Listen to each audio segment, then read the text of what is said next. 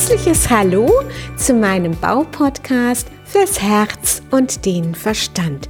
Mein Name ist Heike Eberle von der gleichnamigen Baufirma Eberle Bau aus der schönen Südpfalz.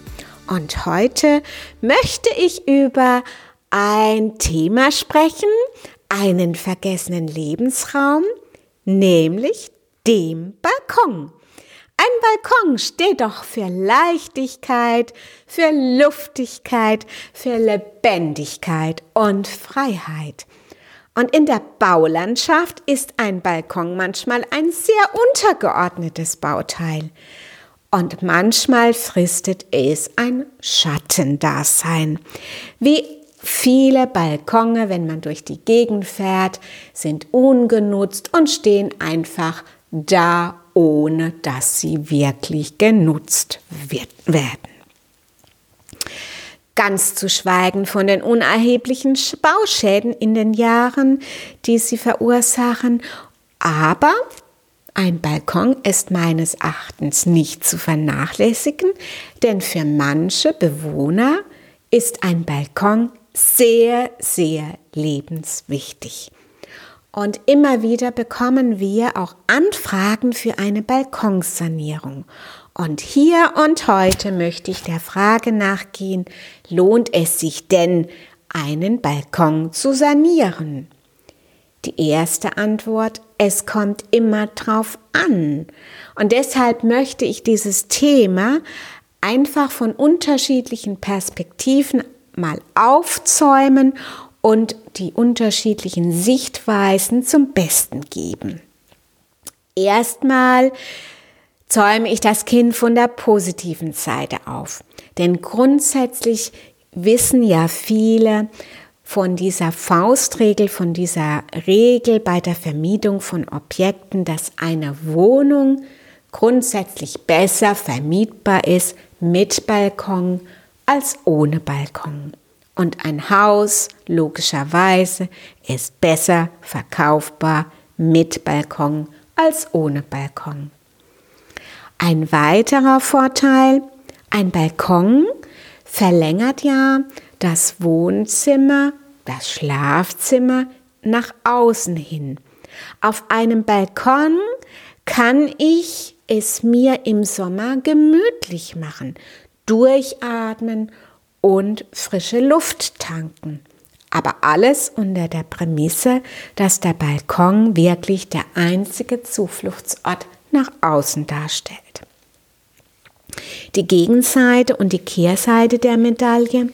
Balkone ziehen mit den Jahren Feuchtigkeit an. Und das sind die Bausünden der Vergangenheit, zum Beispiel mangelnde Abdichtung, fehlender Wetterschutz von oben.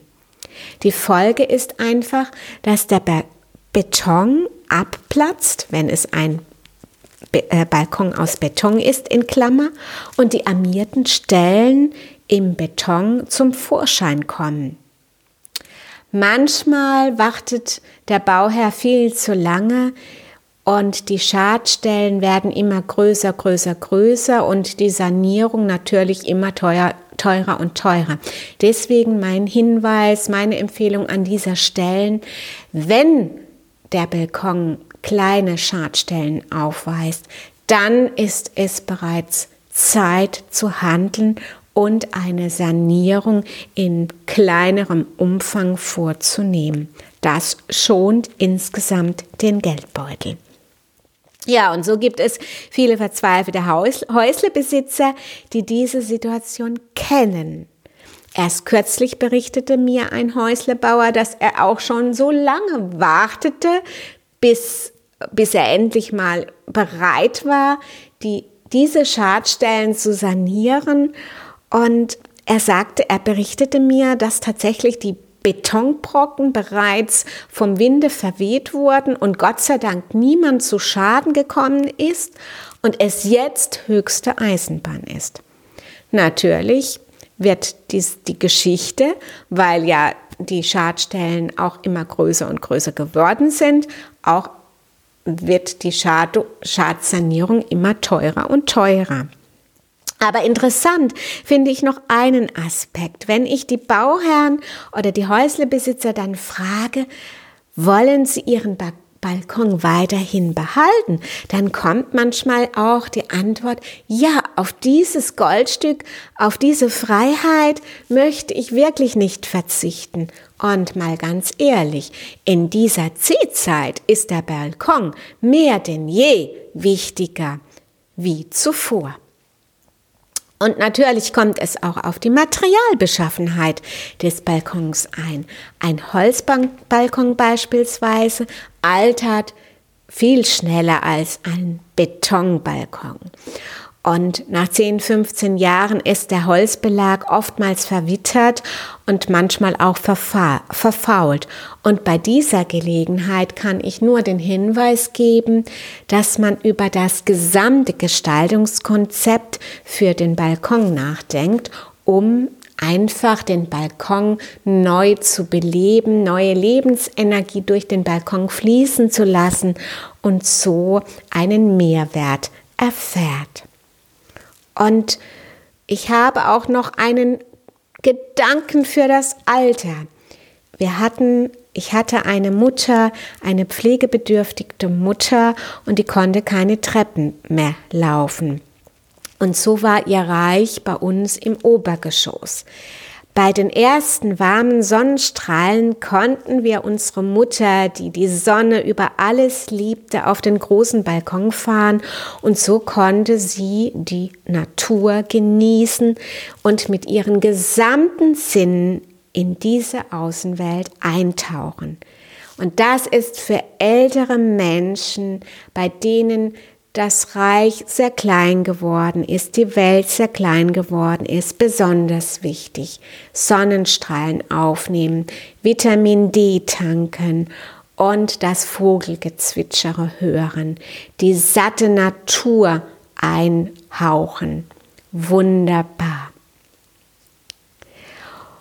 Ein weiterer Gedankenansatz ist, dass viele Balkone ungenutzt in der Landschaft stehen. Dabei hat der Bau eines Balkons viel Geld gekostet. Jeder sollte sich deshalb überlegen, was er mit einem nicht genutzten Balkon macht.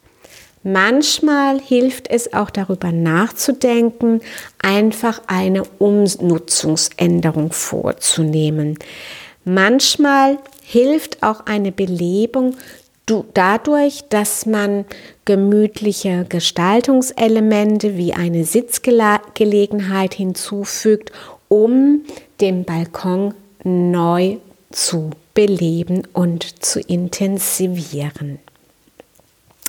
Ja, das waren so meine unterschiedlichen Gedanken zu dem vergessenen Lebensraumbalkon und ich hoffe, dass für dich ein paar Hinweise dabei waren. Vielleicht hast du auch einen Balkon oder trägst dich sogar bei dem Hausbau mit dem Bau eines Balkons und vielleicht ist jetzt dir der Groschen gefallen, dass du keinen Balkon benötigst, wie auch immer, und schonst dadurch deinen Geldbeutel.